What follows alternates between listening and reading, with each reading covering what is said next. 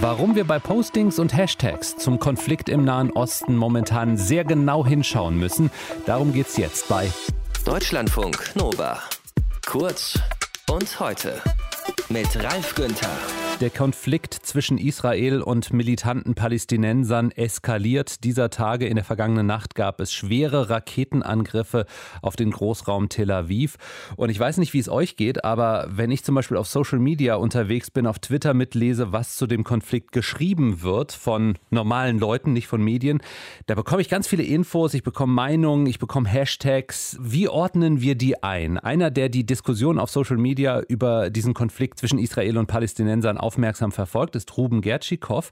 Er ist Vizepräsident der European Union of Jewish Students und mit ihm möchte ich das jetzt mal ein bisschen analysieren. Hallo Ruben. Hallo Ralf, freut mich. Wie nimmst du das wahr, was da gerade auf Social Media passiert? Grundsätzlich würde ich sagen, dass es inzwischen eigentlich schon die Normalität beim israelisch-arabischen Konflikt darstellt, dass der Konflikt sich sehr, sehr stark auf das Internet, auf soziale Medien auch verlagert hat und weltweit versucht wird, Menschen für die eine oder andere Seite zu mobilisieren, oftmals auch sehr, sehr ohne Fakten, ohne wirklich Kontexte und sehr, sehr oft dann halt auch aus Zusammenhängen gerissene Postings.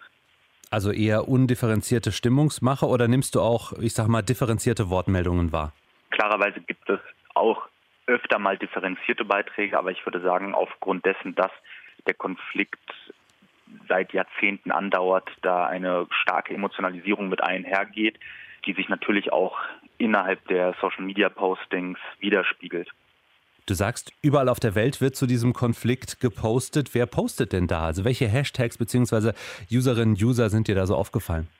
Also prinzipiell gibt es die Hashtags, die immer aufploppen, wenn es zum Konflikt zwischen der radikal-islamistischen Hamas und im Gazastreifen und eben ähm, dem israelischen Militär kommt, dann sind das Hashtags wie Gaza under attack, wenn es äh, Luftschläge seitens der israelischen Armee gibt, Israel under attack, wenn es Raketenangriffe, so wie eben letzte Nacht auf Israel gab, äh, dann klarerweise Bekenntnisse zur ein oder anderen Konfliktpartei durch ähm, Stand with Us oder Safe Gaza oder eben halt aufgrund dessen, äh, dass es eben halt zu Ausschreitungen im Ortsteil äh, Sheikh Jarrah in Jerusalem gab, dass es dann eben halt auch den Hashtag Safe Sheikh Jarrah gab.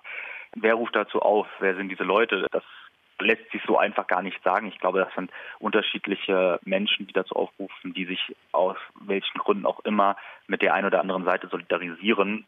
Natürlich auch israelische Menschen oder jüdische Menschen weltweit, aber eben halt auch palästinensische Menschen weltweit oder Menschen mit einem politischen Interesse an der Region. Ich glaube, das lässt sich so pauschal gar nicht sagen. Was aber auch auffällt, äh, gerade in Deutschland, dass auch islamistische Organisationen sich natürlich an diesen Hashtags bedienen und da unter diesen Hashtags auch gezielt Desinformationen streuen oder auch eben antisemitische Ressentiments gegenüber Israel veröffentlichen und damit natürlich auch eine Gefahr für Juden und Jüdinnen in Deutschland darstellen. Was mir aufgefallen ist, ähm, ich sehe viele Bilder und Videos, die gepostet werden und da sieht man eben, ja, diese Kriegssituation, Menschen, denen du die Angst im Gesicht ansiehst. Hat das zugenommen, diese Bildgewalt? Ich würde nicht sagen, dass es zugenommen hat. Ich glaube einfach, dass die Möglichkeiten der sozialen Medien in den letzten Jahren natürlich stetig gewachsen sind. Es gibt viel mehr neue soziale Netzwerke. Und gerade diese Bildsprache ist es natürlich, die einen Konflikt auch emotionalisiert, die Leute mitnimmt. Und da muss man auch vorsichtig sein, denn es kommt immer wieder vor, dass Bilder aus Kontexten gerissen werden, dass Bilder aus anderen Konflikten im Nahen Osten gezielt genutzt werden, um eben für ihre eigenen Interessen genutzt zu werden. Und das ist, glaube ich, die Gefahr, die dann besteht, dass Menschen, die sich eventuell nicht mit diesem Konflikt beschäftigen, diese Bilder sehen und dann Pauschalverurteilung oder Vorverurteilungen aufgrund dieser kurzen Sequenzen fällen.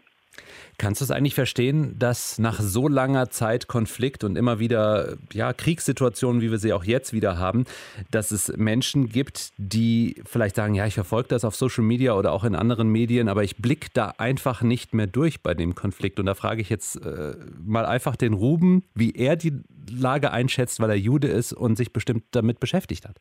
Als erstes würde ich da einen kleinen Willen widersprechen. Ich glaube, meine Religion spielt da eher weniger eine Rolle. Mhm also spielt auch eine Rolle mit, aber ich glaube, das wäre ein bisschen verkürzt zu sagen, nur weil ich Jude bin und äh, beschäftige ich mich damit. Also viele Juden und Jüdinnen, die Mehrheit sind keine Israelis und ich glaube nicht, dass alle sich mit diesem Konflikt auseinandersetzen, wie ich es versuche zu tun. Und ich glaube auch nicht, dass ich den ganzen Konflikt durchschaut habe, dadurch, dass er einfach so tief ist, dass er so lange geht und dass es, dass dieser Krieg so viele Facetten hat oder dieser Konflikt besser gesagt. Hm, ich würde auch sagen, es ist problematisch, wenn man sagt, man verfolgt diesen Konflikt auf sozialen Medien, weil, wie wir bereits am Anfang des Gesprächs festgestellt haben, dass dort sehr, sehr viele verkürzte Informationen veröffentlicht werden. Deswegen sollte eine Meinung über diesen Konflikt nicht aufgrund von Social Media Postings stattfinden. Wie ich die Lage einschätze, ich glaube, es ist uns allen bekannt, dass der Nahe Osten in seiner Gesamtheit ein Pulverfass ist die letzte militärische Auseinandersetzung zwischen Israel und äh, der Hamas war 2014 bei der Operation Protective Edge. Das sind inzwischen sieben Jahre. Und es kam immer wieder zu Säbelrasseln und ich glaube, dass auch die Corona-Situation natürlich ein Aggressionspotenzial hat, dadurch, dass wir in einer Pandemie sind, die für uns alle belastend ist. Ich glaube, die Lage ist schwierig einzuschätzen. Also wir haben aktuell eben Raketenangriffe aus dem Gazastreifen auf Israel. Die israelische Armee antwortet darauf. Inzwischen hat sich die Lage heute etwas beruhigt, jedenfalls ähm, in Tel Aviv beispielsweise. Aber ich würde trotzdem weiter sagen, dass die Situation angespannt ist und das schwappt natürlich auch auf Deutschland über.